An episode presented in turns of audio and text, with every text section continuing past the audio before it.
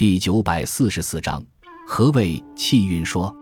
绘画中关于气韵的提法，最早可见于南朝画家谢赫在《古画品录》中所说的绘画六法：一曰气韵生动，二曰古法用笔，三曰应物象形，四曰随类赋彩，五曰经营位置，六曰转移摹写。气体现的是生命力。而韵表现的是事物的情态，气韵所阐发的是绘画的精神因素，强调画作要体现出独特的风貌，彰显出勃发的生命力，从而可以让人体悟到一种强烈的感发力量。清朝唐代在《会试发微》中说：“画山水归于气韵，气韵者，非云烟雾霭也，是天地间之真气也。